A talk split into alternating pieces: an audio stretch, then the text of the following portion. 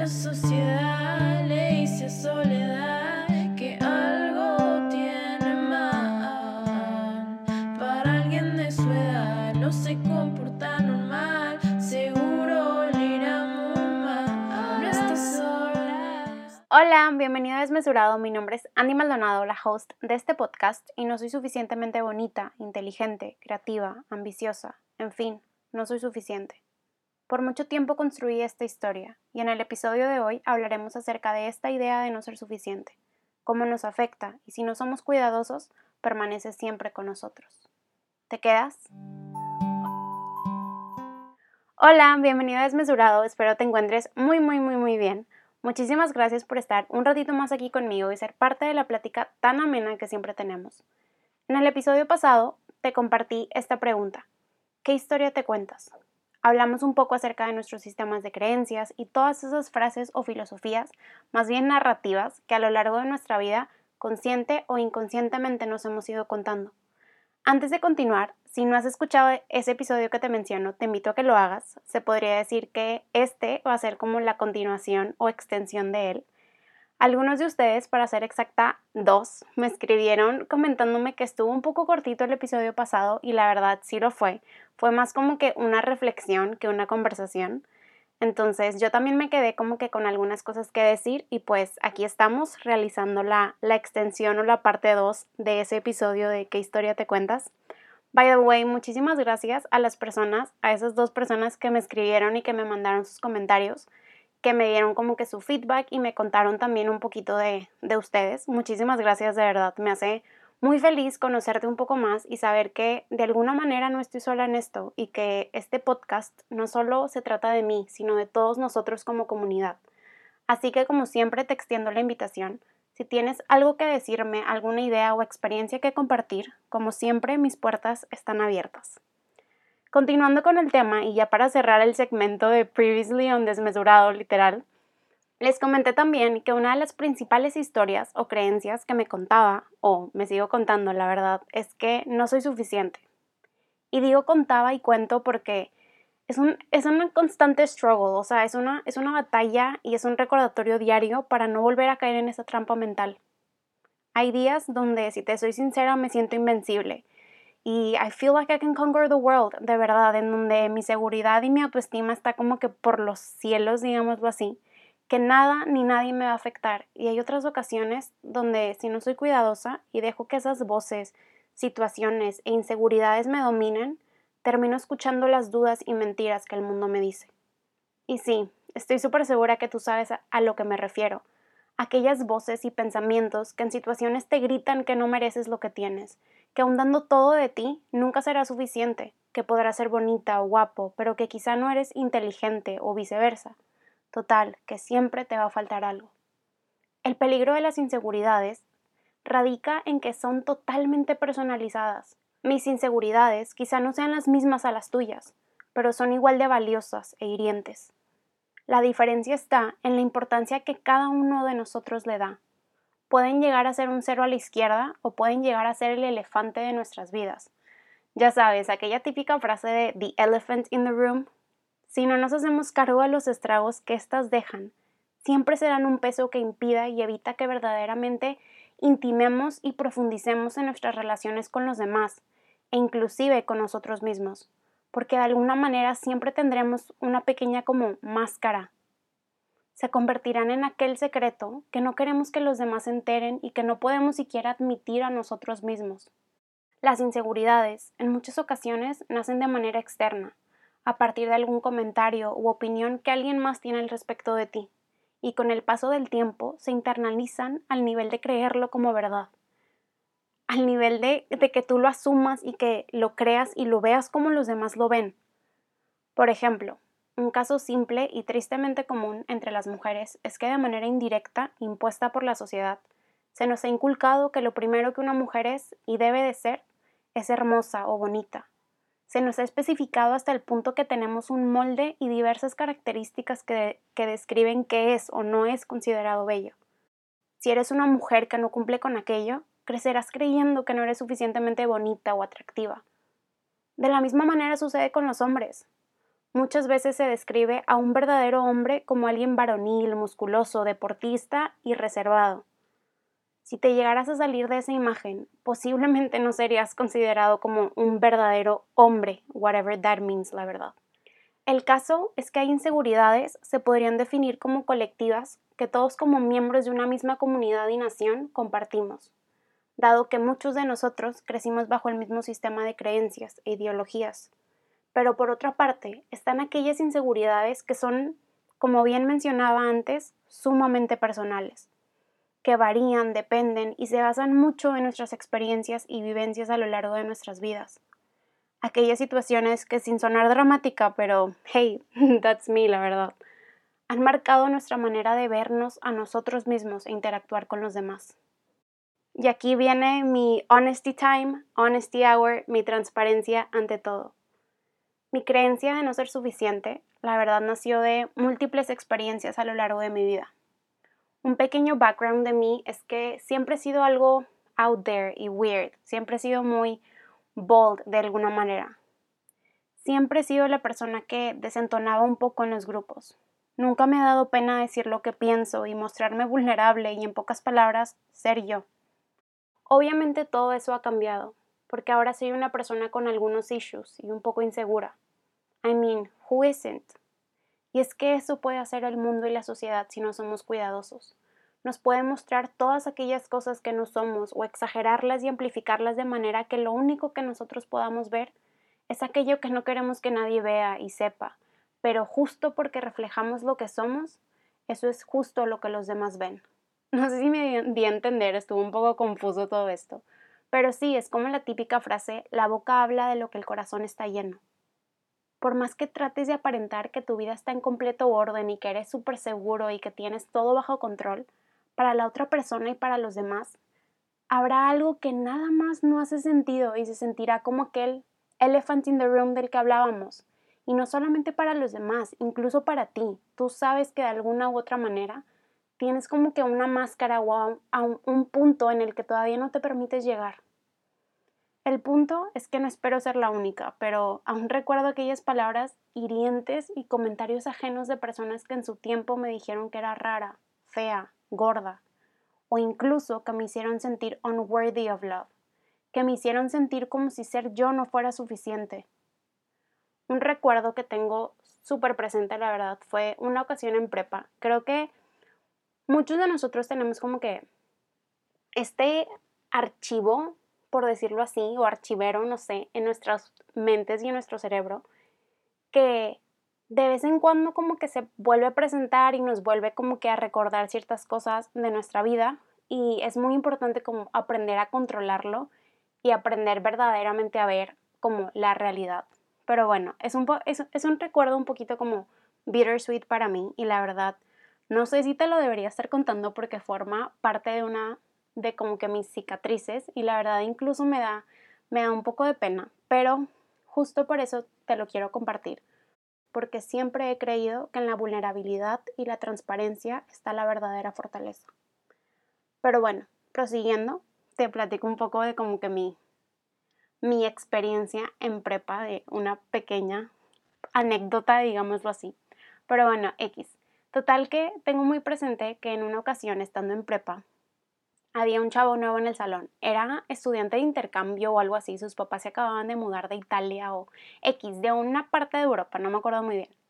El punto es que estábamos en clase y era el primer día, nos estábamos presentando y podíamos hacer preguntas una vez que como que acabáramos de presentarnos para conocernos todos un poquito más. Entonces recuerdo que cuando fue mi turno y me paré para decir mi nombre, él inmediatamente se paró y preguntó si tenía novio. Obviamente traté de evadir la pregunta porque me, dio muchísimo oso y me dio como que penita, la verdad, todos nos estaban viendo. Pero le respondí porque no quise ser grosera y la verdad se me hizo muy audaz y de alguna manera muy fuera de lo común lo que acababa, lo que acababa de hacer. Creo que hacer algo así requiere muchísima seguridad propia y algo en él atrapó mi, mi interés. Pero el punto es que después de, después de sentarse, el compañero que estaba al lado suyo, tipo al lado de él, le dijo, ¿por qué hiciste eso? No está bonita y además es súper aburrida. Y no sabes, no sabes lo que me dolió ese comentario. Hasta hace poco descubrí que esas palabras se han quedado marcadas, internalizadas como un tatuaje en mi cerebro. Y es que a veces pasa como un momento, como una situación que dura menos de un minuto, menos de segundos quizá. Palabras que incluso son personas que tú ni siquiera conoces, pero de alguna manera se quedan grabadas y se quedan como internalizadas en ti y las te las apropias, por decirlo así. Y la verdad, no fue solo esa situación, sino obviamente como creo que todos nosotros, ha habido otras en donde la crítica no solamente era como hacia mi físico, sino también mi personalidad, inteligencia, falta de humor, en fin. Ya sabemos que la gente, la verdad, muchas veces critica, pero creo que muchos de nosotros no somos conscientes del peso que aún le damos a nuestras inseguridades. O quizá ahí, y sí lo somos, pero no identificamos de qué manera surgió dicha creencia e inseguridad y seguimos reviviendo aquel momento donde tanto nos hirieron. Inclusive, inseguridades han surgido por características que hoy en día admiro y adoro de mí, como lo son mi intensidad y mi vulnerabilidad, características que con el tiempo he aprendido a amar porque son parte vital de mi esencia como persona. La verdad, gracias a Dios, ya pasé por las etapas más difíciles, como que entre comillas, de acuerdo al mundo, que son etapas como la pubertad y la adolescencia, las épocas de secundaria y prepa, aquellos años donde, seamos sinceros, no sabes muy bien como que quién eres y te dejas un poco moldear por el mundo y donde de alguna manera todo el mundo piensa, habla y actúa de la misma manera y si te llegas a salir del molde, uff, no manches, tipo danger zone literal, porque te llueven críticas, literal, créanme que yo lo sé.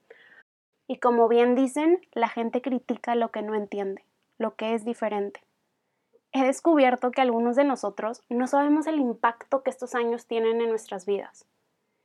Estos años que te digo que son como que tu pubertad, adolescencia, como tu, tu medio juventud, para mí esa etapa son los cimientos en los que crece y florece nuestra vida como jóvenes adultos.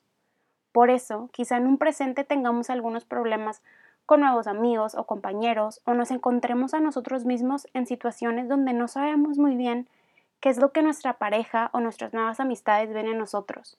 Y de una u otra manera surge ese recurrente pensamiento e inseguridad en nuestra mente, haciéndonos dudar de toda cosa, experiencia, oportunidad y relación nueva que llega a nuestro camino. Si nadie más te lo ha dicho, te lo digo. No eres tus inseguridades. No eres aquellas palabras y situaciones hirientes que has internalizado al punto de creerlas como verdad.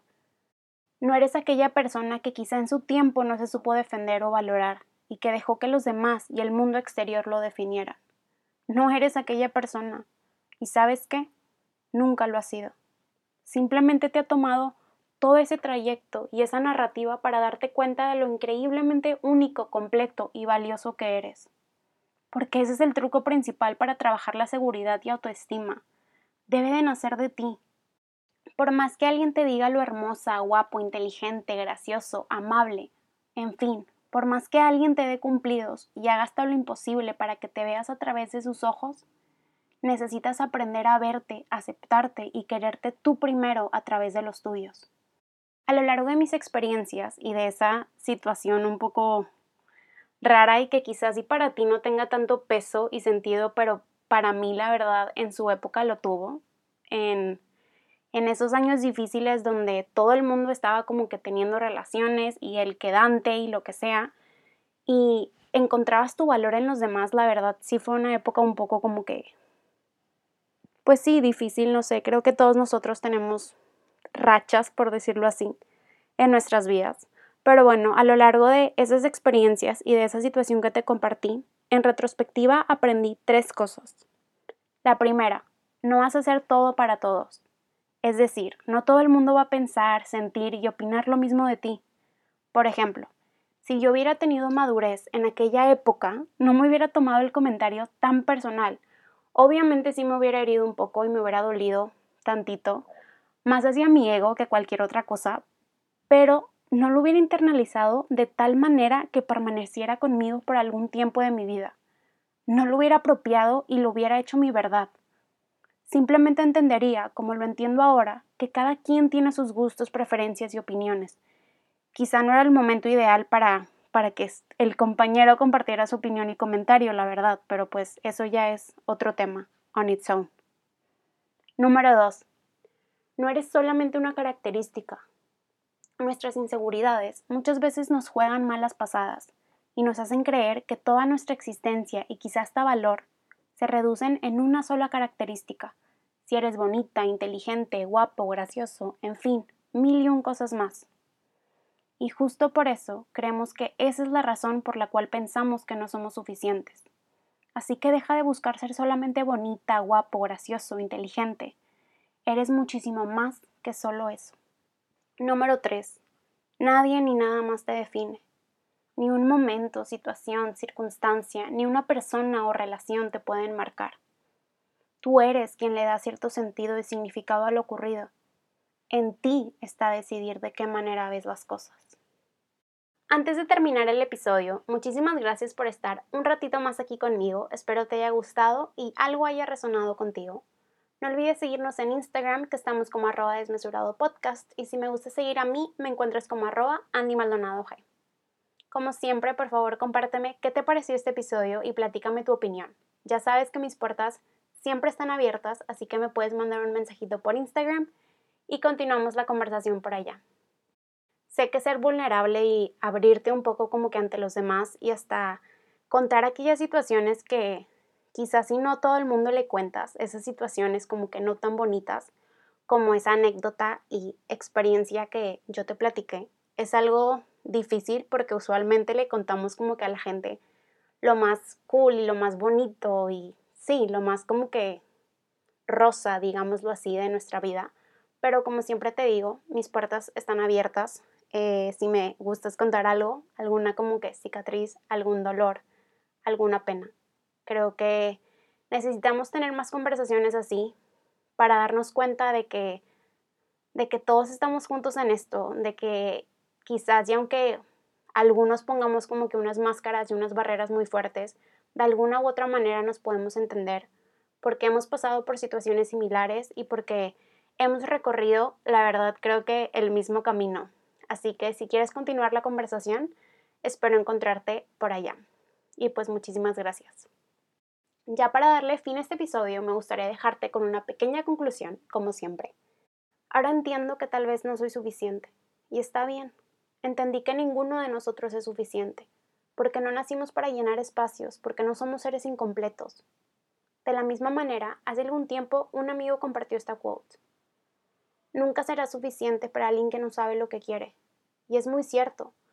Averigua quién verdaderamente eres, qué es lo que quieres y mereces.